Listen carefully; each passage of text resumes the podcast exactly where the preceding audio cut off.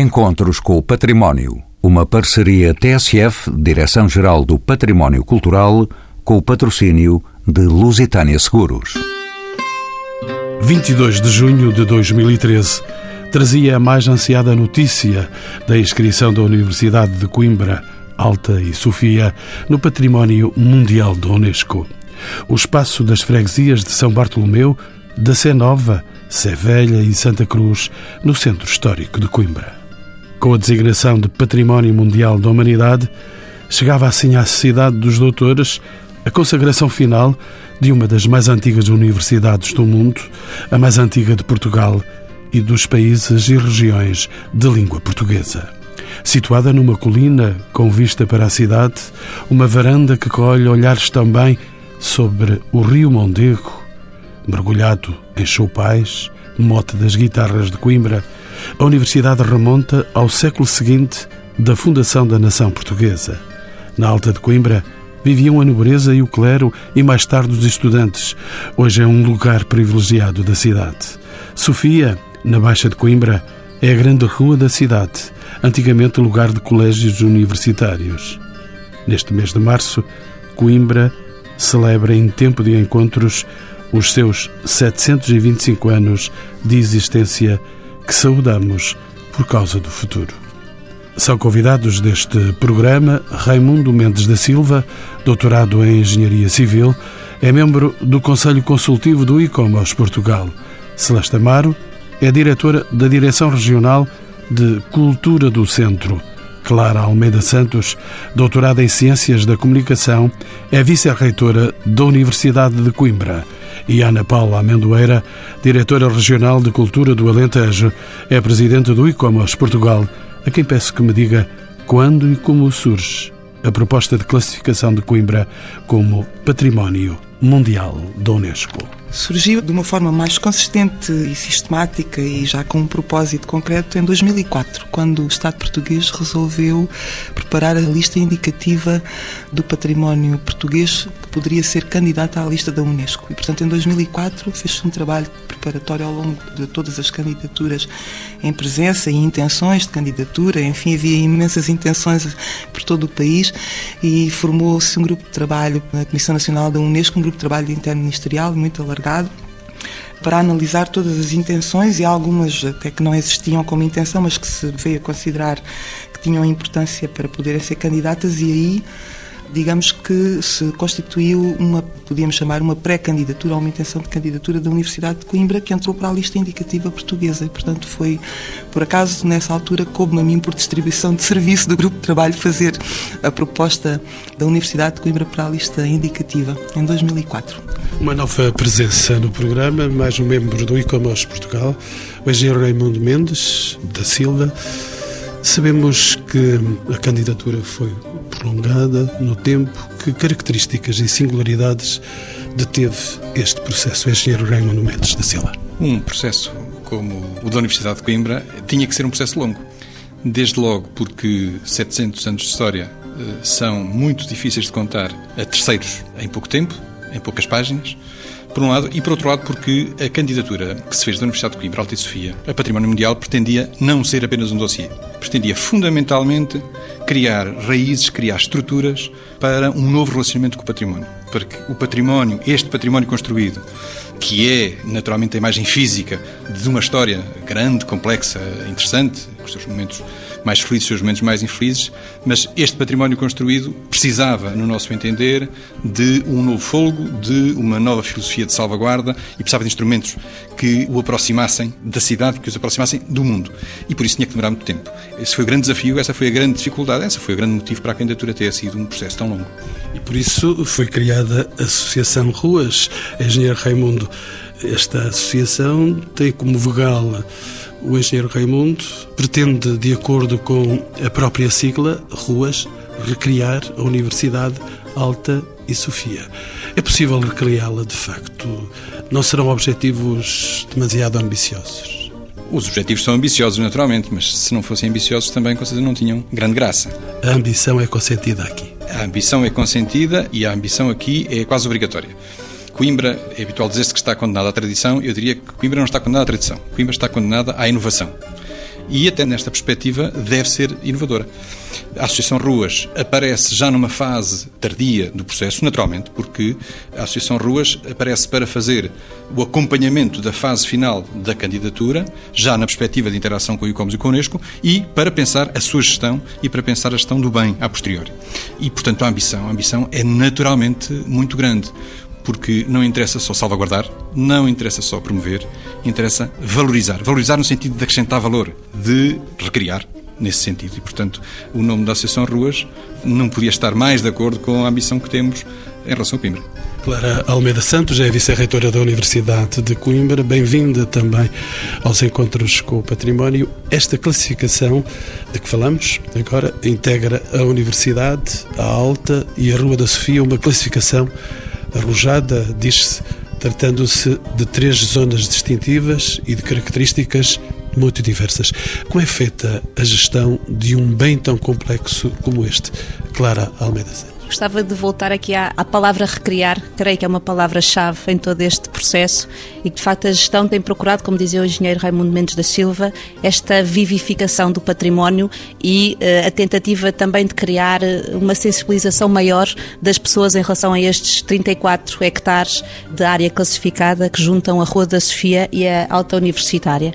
E, nesse sentido, evidentemente que a, a gestão passa por vários desafios, mas um deles é precisamente as pessoas conhecerem conhecerem e reconhecerem a importância deste património, até mesmo dentro da própria cidade de Coimbra. Muitas vezes não há noção do que é que se passa por trás daquelas fachadas dos colégios da Rua da Sofia. As pessoas não têm conhecimento da história daquela artéria que foi tão importante, rasgando o medievalismo da Baixinha e da malha urbana medieval e que de facto foi muito inovador e todo o percurso histórico deste património também da alta universitária, desde as reformas eh, pombalinas do século XVIII, enfim, às vezes vezes mal eh, admirada obra do século XX, correspondente a um desígnio do Estado Novo, de criar um campus universitário moderno. Veremos de falar sobre isso. Muito bem, mas eh, de facto os desafios da gestão, para responder à sua pergunta, são inúmeros, mas eu acho que numa primeira abordagem são precisamente a consciência deste património, a sua valorização, sendo que é um património que não é só da Universidade de Coimbra, há vários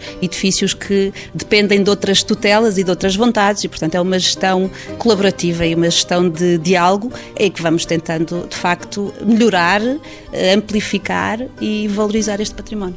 Ana Paula Amendoeira é Presidente do Ecomos Portugal, já aqui dissemos. Volto a si para lhe perguntar alguns dos critérios definidos pela Unesco para a inscrição de um bem como Património da Humanidade. Parece assentar como uma luva no conjunto formado pela Universidade, Alta e Sofia. Estamos, de facto, perante esse caso Podemos dizer que este processo foi um processo pacífico e bem aceite pela generalidade dos membros que integram este departamento da Unesco? Tentando ser o mais claro e menos aborrecido possível para os nossos ouvintes, porque são, apesar de tudo, estamos aqui a tratar de matérias com alguma complexidade. Os critérios pelos quais a Universidade de Coimbra foi inscrita na lista da Unesco são o critério 2, o critério 4 e o critério 6. Traduzindo. Traduzindo, por isso. Há 10 critérios na lista da Unesco do património mundial, cultural eh, e natural, que não é a mesma coisa do que o património material. Há duas convenções da Unesco, uma de 72 deste património em que a Universidade de Coimbra se inscreve e outra de 2003, que é do património material, em que o fado, o canto e a dieta mediterrânica, por exemplo, estão inscritos. No caso de Coimbra, o valor universal excepcional da Universidade de Coimbra correspondeu, na opinião do Comitê do Património Mundial, ao critério 2, que retrata ou foca principalmente nas influências que o bem influências físicas que o bem possa ter ou tenha, não só no próprio país em que se inscreve, mas noutras regiões do mundo. O caso da Universidade de Coimbra é um caso, quase diríamos, eh, paradigmático de um bem cultural construído também com valores uh, imateriais que falarei a seguir, mas neste caso físico, de edifícios, de uma estrutura de inovações várias que não podemos estar agora aqui a falar, mas que com influências provadas e comprovadas e demonstradas na candidatura noutras regiões do mundo, nomeadamente nas regiões que têm a influência cultural e histórica portuguesa. Depois o critério 4 tem a ver com as influências de tipologias urbanas características, inovadoras, onde a Universidade de Coimbra também foi considerada pelo Comitê do Património Mundial como sendo bastante representativa nesse critério 4, nesse tipo de influências e tipologias urbanas e de formas de, de encarar e de inovar uh, no urbanismo e na forma de construir. E depois, finalmente, eu estou a resumir bastante e a, simplificar o mais possível, porque são centenas de páginas para justificar cada critério destes. E depois, finalmente, o critério 6, que é um critério que tem mais a ver com as questões intangíveis do património cultural mundial nesta Convenção de 72. Não sendo património imaterial, há um critério 6 que trata dessa dimensão um bocadinho mais intangível dos bens. E, curiosamente, a Universidade de Coimbra estava na candidatura inicial, na proposta, nesta proposta de que eu falei no início do programa, em 2004, que ainda era uma proposta muito incipiente, cinco ou seis páginas, apenas para introduzir o valor do bem na lista indicativa portuguesa. Curiosamente, nessa altura, já se propunha o critério 6, portanto, essa dimensão intangível da universidade. Mas depois, os parceiros internacionais do Comitê e a proposta decisão para o Comitê do Património Mundial, o último documento que iria informar a decisão do Património Mundial, não contemplava o critério 6, porque se tinha considerado, o grupo de peritos que, entretanto, em várias fases foi analisando a candidatura, que essa dimensão intangível da Universidade de Coimbra não era suficientemente forte, não tinha uma densidade suficiente para que o Comitê a considerasse na candidatura. Ora, acontece que depois, em plena reunião do Comitê do Património Mundial, em que a candidatura de Coimbra foi analisada, de facto, essa dimensão era de tal maneira tão forte que foram membros do comitê de outros países, do México, nomeadamente, que propuseram que o Comitê de facto considerasse esse critério 6 e, portanto, foi praticamente em direto na reunião do Comitê que se mudou a história eh, da candidatura e da inscrição da Universidade de Coimbra. E, felizmente, que o Comitê reconheceu essa dimensão intangível da Universidade, porque, de facto, a influência da Universidade de Coimbra, em cerca de quatro continentes, numa dimensão histórica e cultural, da lusofonia, de uma, de uma cultura absolutamente que transborda eh, as fronteiras do país e da Universidade, desde logo, foi reconhecida, felizmente, como um dos critérios em pé de igualdade com os outros dois. E, portanto, hoje temos, felizmente, a Universidade de Coimbra inscrita na lista com toda a sua dimensão, não apenas física, mas com toda a sua dimensão intangível de influência cultural efetiva nos continentes em que Portugal teve influência histórica por via dos descobrimentos e da colonização, naturalmente. E depois desta exposição magistral da Ana Paula Amendoeira, ela é representante em Portugal e connosco. E trago nova presença ao programa, Celeste Amaro. Ela é diretora da Direção Regional da Cultura Centro e uma das zonas incluídas especificamente na classificação, a Rua Sofia, doutora Celeste Amaro, é paradoxalmente uma das que apresenta maiores problemas de conservação e de revitalização. Que medidas se prevêem para inverter este processo? Quando se constituiu a Associação Ruas, uma das instituições que também está na Associação Ruas é a Direção Regional de Cultura do Centro, exatamente para, de certa maneira, todos estes procedimentos de classificação e de requalificação desta zona poderem ter aqui quase uma via verde para que as obras se possam continuar a fazer. E, neste momento, posso lhe dizer, o Colégio da Graça, da Universidade de Coimbra, está a requalificar uma parte do Colégio da Graça, será depois sede da Associação 25 de Abril, o Centro de Documentação 25 de Abril, e a própria Direção Regional está a recuperar a Igreja do Carmo. Portanto, digamos que esta rua vai ter uma série de requalificações e de recuperações de entidades, umas da Câmara, outras da Universidade de Coimbra e algumas também da Direção Regional. Agora, nas áreas e nos edifícios privados, estaremos disponíveis para colaborar em todos os projetos que obrigatoriamente têm que entrar na Direção Regional da Cultura e depois ter também a chancela da Direção-Geral do Património Cultural. Engenheiro Raimundo Mendes da Silva, falemos agora de uma das mais típicas realidades da cidade dos estudantes, as repúblicas. Um dos símbolos da cidade, especificamente enquadrado pela classificação, atravessa também graves dificuldades de manutenção. O que são estas repúblicas? Que medidas foram criadas para preservar esta instituição tão particular e tão conhecida do grande público? As repúblicas são muito difíceis de definir, elas próprias dizem. As próprias repúblicas não se definem. O Conselho de Repúblicas, aliás, eh, teve um diálogo muito engraçado com no processo de candidatura porque sempre foi dizendo que não valia a pena, não podíamos definir as repúblicas na candidatura porque elas não tinham definição. E porquê? Porque as repúblicas são, de facto, mais do que a sua existência física, mais do que o espaço onde estão, um movimento bastante dinâmico eh, dos estudantes na perspectiva não só da habitação, e portanto não se trata só da habitação coletiva, social, mas de uma dinâmica própria, de uma vivência própria, que vai sendo diferente ao longo dos anos e ao longo dos tempos.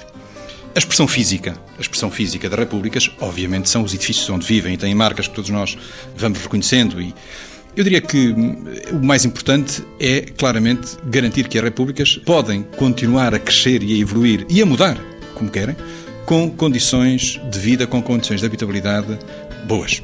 Esse é o aspecto fundamental.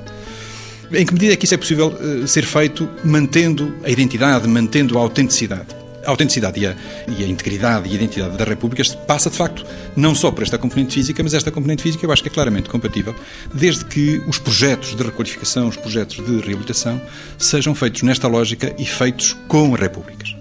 Claro que este património que nós temos, seja a República, seja a Torre da Universidade, é um património vivo, é um património em uso e que, portanto, precisa de uma discussão permanente. E não podemos ignorar o que é a evolução, por exemplo, da questão da propriedade. E essa é a questão mais difícil. A questão difícil não é haver dinheiro ou não haver dinheiro, não é haver qualidade técnica para os projetos, não é haver diálogo. Isso eu diria que a candidatura só ajudou porque veio trazer um novo foco para as repúblicas e veio mobilizar vários agentes para o interesse das repúblicas. O problema é, de facto, as repúblicas têm um esquema de propriedade que atualmente está a ser muito questionado e, portanto, que eu diria que exige o esforço de todos nós, a imaginação, para perceber em que medida é que o temos que adaptar e em que medida é que é um valor importante para Coimbra, importante para o país, que também terá que ter custos nacionais. Volto também de novo a si, Clara Almeida Santos, vice-reitora da Universidade de Coimbra e antiga jornalista da SIC. A famosa praxe académica, hoje divulgada pela maioria das instituições universitárias, tem a sua origem aqui em Coimbra parte integrante da imagem da cidade e fator de atração das festividades associadas. Qual é hoje o significado e relevância desta prática na cidade? Não é uma prática consensual como se tem visto nos últimos tempos.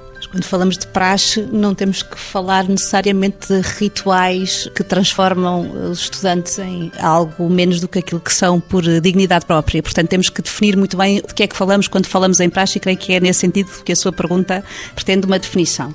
E voltando um bocadinho ao que a doutora Ana Palma Doeiro e o engenheiro Raimundo Mendes da Silva disseram, convém distinguir muito bem entre aquilo que é candidatura dentro do alcance do património cultural e aquilo que é componente imaterial, intangível desta candidatura. E candidatura identificou, de facto, quatro pilares imateriais que suportam enfim, esta motivação para a inscrição, que eu me permito uh, recordar a língua portuguesa, a canção de Coimbra, as tradições académicas, onde já lá chegarei por causa da praxe, e as repúblicas de estudantes que já foram aqui tratadas, não na sua componente física, mas enquanto modos vivendi, se quiser, enquanto estilo de vida comunitária típico e próprio desta cidade e que também teve, enfim, declinações noutras partes do país e do mundo.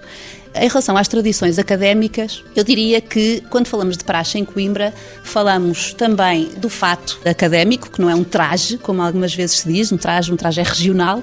Aqui temos a capa e batina, que contam uma parte da história também da Universidade de Coimbra. Recorda os tempos em que era uma instituição eclesiástica e que, portanto, os lentes trajavam de acordo com a sua vocação e a sua profissão. E, portanto, os lentes usavam esta indumentária, os estudantes passaram também a utilizar uma indumentária semelhante e, neste momento, praticamente todas as instituições de ensino superior do país fazem tributo a esta memória, a esta alma mater, através... Fazem cópia cópias, declinações, eu diria, não sei se são cópias, são interpretações, variações, a moda tem destas coisas, não é? A moda evolui.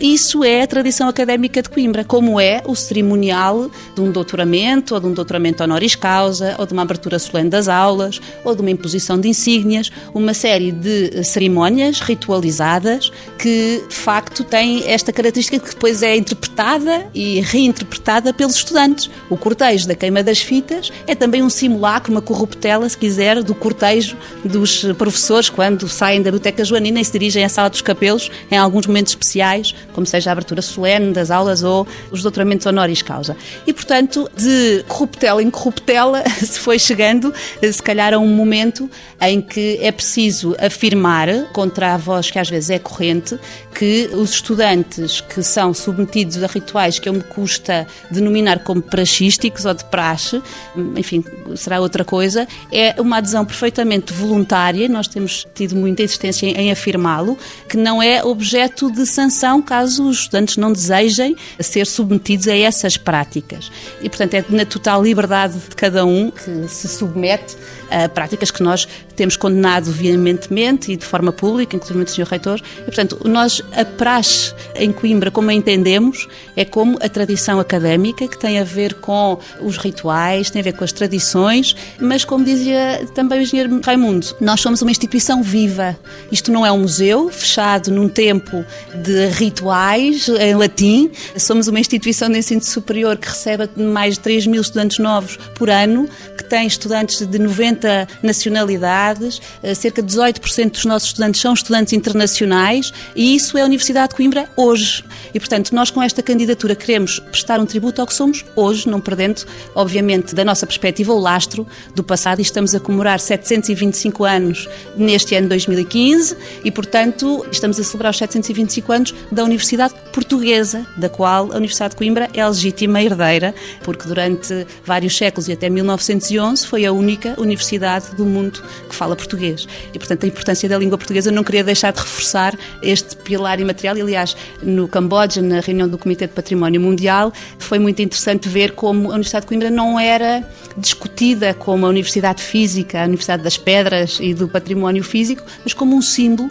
da língua e da cultura portuguesas. Enfim, a intervenção do delegado do México, como da Colômbia, como outros delegados que intervieram a favor da Universidade de Coimbra, foi muito clara nesse sentido. Estava-se a falar de um símbolo da cultura e da língua portuguesas. E não queria deixar de referir, houve um, um dos comentários de um dos embaixadores da Tailândia, neste caso, que falou inclusivamente da importância dos portugueses como os primeiros agentes de globalização mundial, enfim, passa a redundância, porque tinham sido os portugueses que tinham permitido que a Malagueta chegasse ao Oriente e assim contribuindo para a belíssima gastronomia tailandesa e agradeceu à Universidade de Coimbra esse facto. E, portanto, aqui a Universidade de Coimbra é um porta-voz, um porta-estandarte da cultura portuguesa e, na verdade, foi isso que foi assumido com a inscrição deste bem a essa história, que é a história da Universidade Portuguesa, que é homenageada. Celeste Amar, por outro lado, a cidade de Coimbra não tem sido particularmente feliz na gestão do seu património construído. Desde a demolição da Alta de Coimbra, durante o regime salazarista, anos 40, justamente, daí às duvidosas opções urbanísticas dos anos 80 e 90 do século passado, muito foi o que se perdeu. Pode esta classificação ajudar a contrariar esta tendência do passado e de que forma? Sim, claro que pode, porque o bem classificado, que como aqui já foi dito, vai da universidade alta e depois à baixa da cidade, pode contribuir para que esta cidade definitivamente se afirme até em termos de panorama nacional, que é isso que eu julgo que tem faltado. Nós estaremos sempre disponíveis, cada vez mais e com Vamos ver, a partir do momento em que eh, esta zona foi classificada, para nós tem vantagens, mas também tem obrigações. E as obrigações é de manter e seguir todas as regras que nos foram impostas na altura pela Unesco. E nós temos que as cumprir. Não é fácil muitas vezes explicá-las a quem quer, de certa maneira, reabilitar um edifício nesta zona que às vezes é, como sabem, é muito mais difícil reabilitar do que deitar abaixo construído novo, e é esse o nosso papel, é de tentar que esta zona, em consonância com a Câmara Municipal, a Universidade de Coimbra e até com os particulares, de certa forma, os técnicos da Direção Regional da Cultura têm aqui, de uma forma pedagógica, que ir tentando não destruir e reconstruir e não destruir como se fez, e permita-me que lhe diga, às vezes até o Estado fez. O Estado foi o grande o grande responsável pela, pelo desaparecimento de toda esta zona antiga da, da universidade. Isso mesmo eu vou falar com a Ana Paula Amendoeira. Se me permite, Ana Paula, eu vou voltar à vaca fria e peço desculpa pela expressão. As polémicas demolições da Alta de Coimbra, de que estávamos agora a falar, levadas a cabo durante o Estado Novo, destruíram grande parte do património desta zona. A Alta é, no entanto, parte integrante do bem classificado. As demolições foram, segundo a opinião de alguns, foram um crime patrimonial ou uma ousada opção urbanística nas mãos de Cotinelli Telmo. Creio que não é tranquila esta opinião. Muito pouca coisa na disciplina e no conceito de património é tranquila, porque trata-se de uma construção cultural, o conceito de património, que tem vindo a ser construído justamente ao longo de décadas e de séculos, e portanto a ideia que nós hoje temos de património não é a mesma que se tinha nem em meados do século XX, nem em princípios do século XX, nem para trás. Apesar de ter havido no século XVIII, e no século XIX e no século XX grandes teóricos e grandes intelectuais que contribuíram imenso para a teoria da conservação do património, tal como ela hoje, digamos, é aceite pela normativa internacional. Mas o que é facto é que a construção do conceito de património é uma construção cultural e, e, leva algum tempo a passar, digamos, para o coletivo das populações. Eh, não é apenas uma elite pode definir o que é que é o conceito do património, embora, claro, que a teoria de conservação do património se faça por especialistas e pessoas que estudam e que são, de facto, investigadores, e, e isso é muito importante. Mas depois, a apropriação do conceito de património pelas pessoas é outra dimensão tão importante e que tem que ser tida em conta, tal como é a investigação e a disciplina do património e da teoria da conservação, porque se trata de um conceito que implica diretamente na vida das pessoas e no cotidiano. E, portanto, nós também não o podemos separar completamente daquilo que é a vox populis e a opinião das pessoas no dia a dia. E o património tem essa dimensão de conflito que nós não podemos alijar e que temos sempre que introduzir nas discussões complexas sobre essas questões. Isto é apenas uma introdução, não para fugir à sua questão, mas para tentar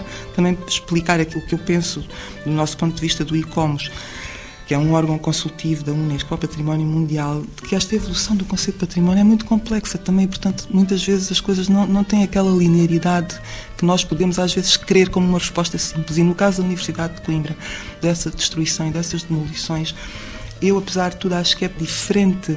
Temos que considerar os contextos em que as coisas são feitas. Se essa demolição fosse feita hoje, provavelmente seria muito mais inaceitável do que naquela altura. Uh, não houve, de facto, houve críticas e foi um crime e uma destruição de um setor importantíssimo da cidade, mas os conceitos de património eram diferentes. E a história das cidades é feita de tudo isso. Portanto, nós hoje chegamos no momento em que vamos trabalhar um bem que está a ser candidatado ou que está a ser estudado para uma, neste caso para uma candidatura a património da Unesco, nós pegamos nele como temos naquela altura, e é assim que nós temos que trabalhar. E a história da Universidade de Coimbra, com essas demolições, não se compara, apesar de tudo, com a destruição do Museu de Mossul, agora há três dias ou quatro, no Iraque. Clara Almeida Santos, gestora deste bem da Unesco. Durante os últimos anos do século XX, Coimbra perdeu grande parte da sua preponderância em termos industriais e comerciais. Hoje, sobretudo com a classificação da Unesco, para se ter recuperado algum do seu poder de atração, nomeadamente entre estudantes estrangeiros. Já me falou dos muitos estudantes estrangeiros desta universidade. Continua assim a ser a universidade o motor da cidade ou não passa de desejos não contidos de alguns dos seus habitantes? Eu creio que a perda dessa centralidade de que falou é muito compreensível a partir do momento em que a Universidade de Coimbra deixa de ser, como disse há pouco, em 1911, a única universidade em Portugal. E, portanto, o país cresceu de uma forma substancial e, sobretudo, no pós-25 de Abril, criando uma série de instituições de ensino superior que são muito competitivas, é um mercado altamente competitivo, até porque o universo dos potenciais estudantes tem vindo a diminuir e, com a quebra da taxa de natalidade, prevê-se que os próximos anos possam ser ainda mais duros neste sentido, uma vez que a quebra da curva vai atingir as pessoas que têm 18 anos a partir de 2017, 2018. Portanto, vamos sofrer ainda mais com isso. E a cidade também sofreu em termos industriais e comerciais, como referiu, porque muitas outras cidades começaram a ganhar protagonismo e bem, e a crescer e a, e a fazer o país também progredir como um todo, fruto dessa dinâmica. Em relação à, à universidade, nós temos mantido a capacidade de atração, não temos diminuído significativamente o número de estudantes, apesar destas oscilações próprias também desta questão que tem a ver com o universo dos potenciais eh, estudantes mas a Universidade de Coimbra também não poderá crescer muito mais em termos de estudantes. Eu acho que estamos no número certo, acolhemos cerca de 24 mil estudantes.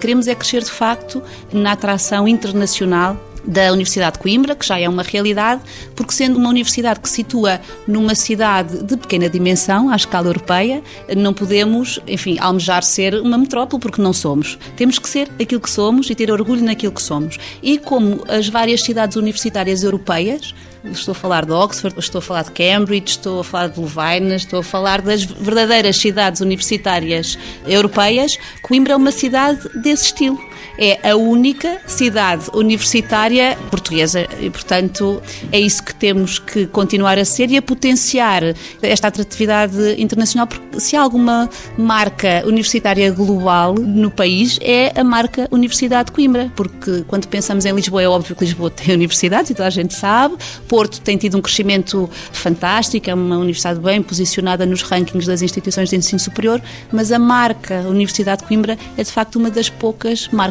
globais que Portugal se pode orgulhar de ter e de manter, porque, sobretudo no Brasil, não é, com quem temos uma relação muito estreita, e destas 90 nacionalidades de que falava há pouco, de facto a mais expressiva é a nacionalidade brasileira, o grande contingente de alunos estrangeiros vem do Brasil, cerca de 10% dos nossos 24 mil estudantes são oriundos do Brasil, nos vários graus de formação que oferecemos, e de facto a experiência do brasileiro em Coimbra é uma experiência muito interessante, porque parece vir descobrir aqui algo da sua raiz, da sua origem, até da origem do seu próprio país, uma vez que um dos patriarcas da independência do Brasil, José Bonifácio de Andrade e Silva, foi não só estudante de Coimbra, como lente e o primeiro catedrático de mineralogia e foi o homem que lutou ao lado do batalhão académico contra os invasores franceses, eh, fabricante pólvora aqui no Museu Químico, bem ao lado do local onde nos encontramos a gravar este programa. E, portanto, esta relação de matriz cultural identitária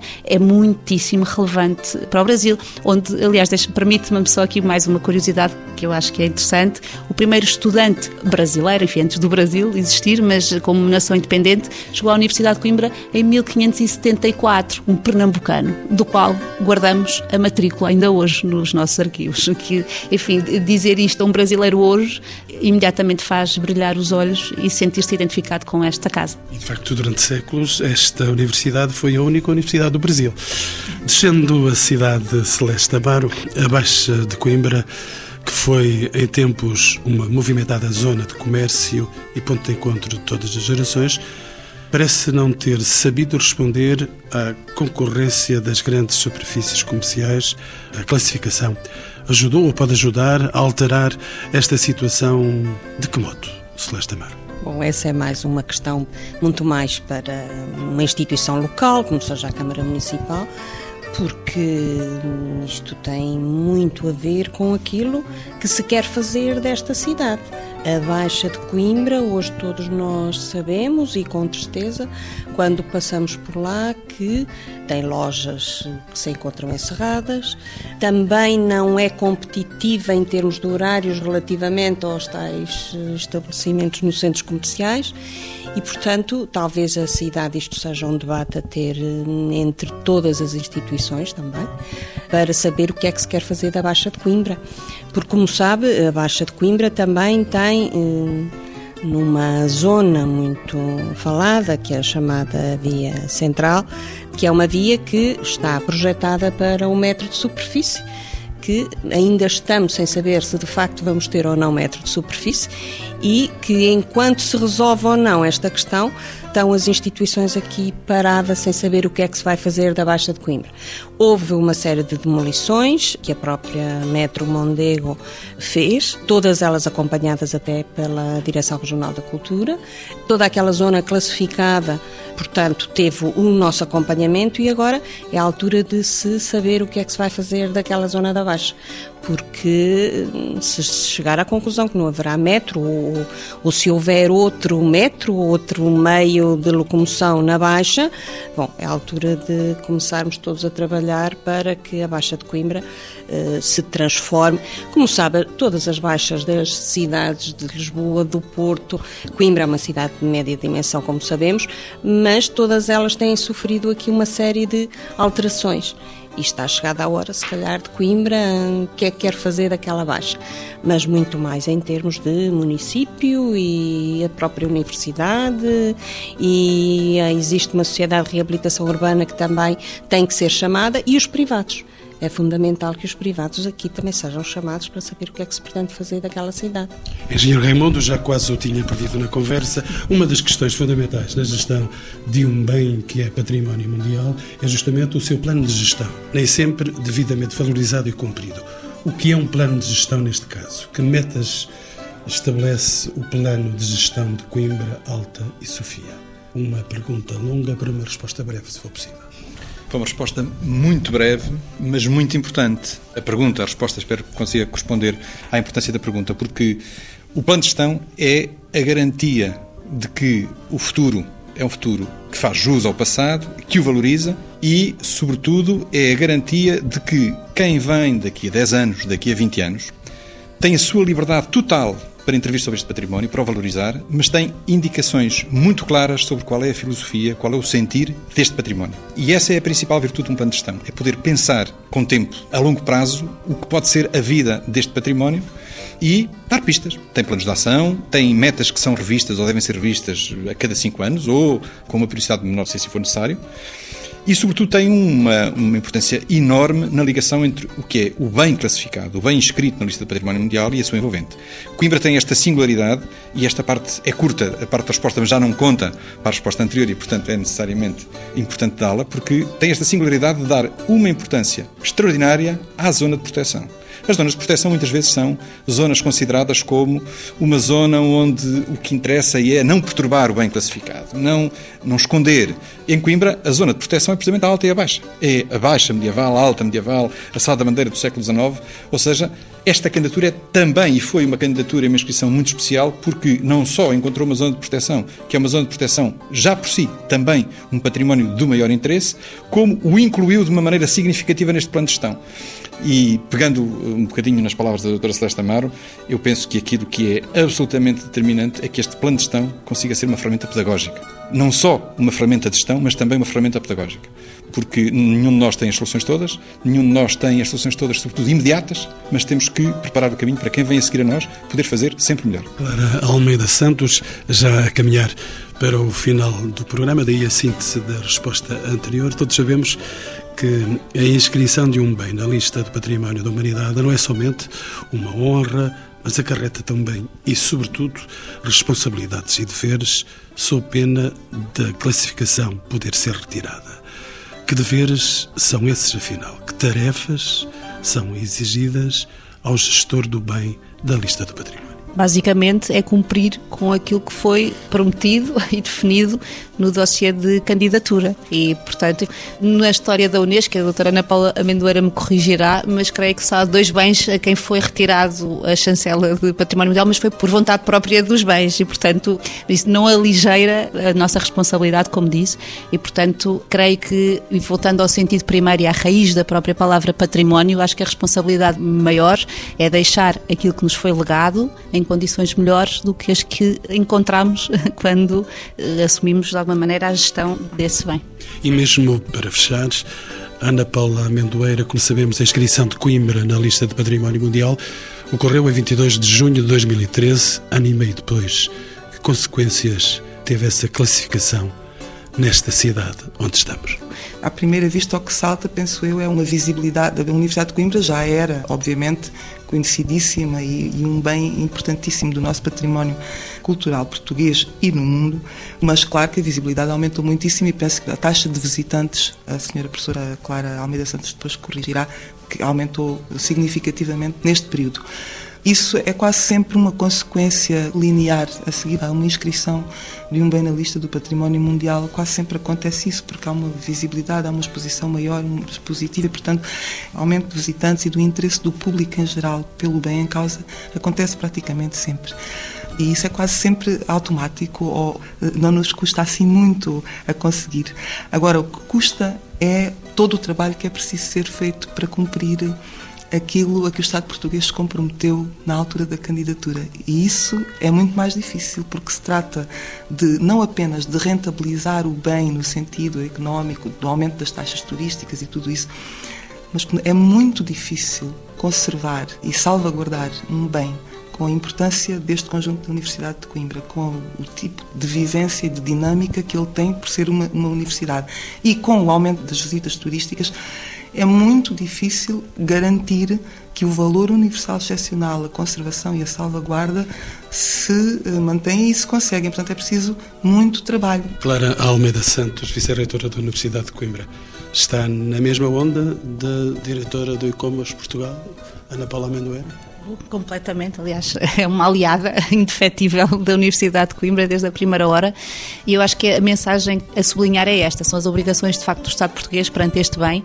E queria só recordar que hum, a Universidade de Coimbra não recebe um cêntimo a mais no seu orçamento anual para a preservação deste património, ou seja, todo o trabalho de conservação, manutenção, gestão é feito às expensas de uma fatia do orçamento de Estado que é calculada exatamente da mesma forma para todas as universidades que não tem nenhuma majoração em função da antiguidade do seu património. Podia ser uma proposta interessante a fazer uh, ao Estado português.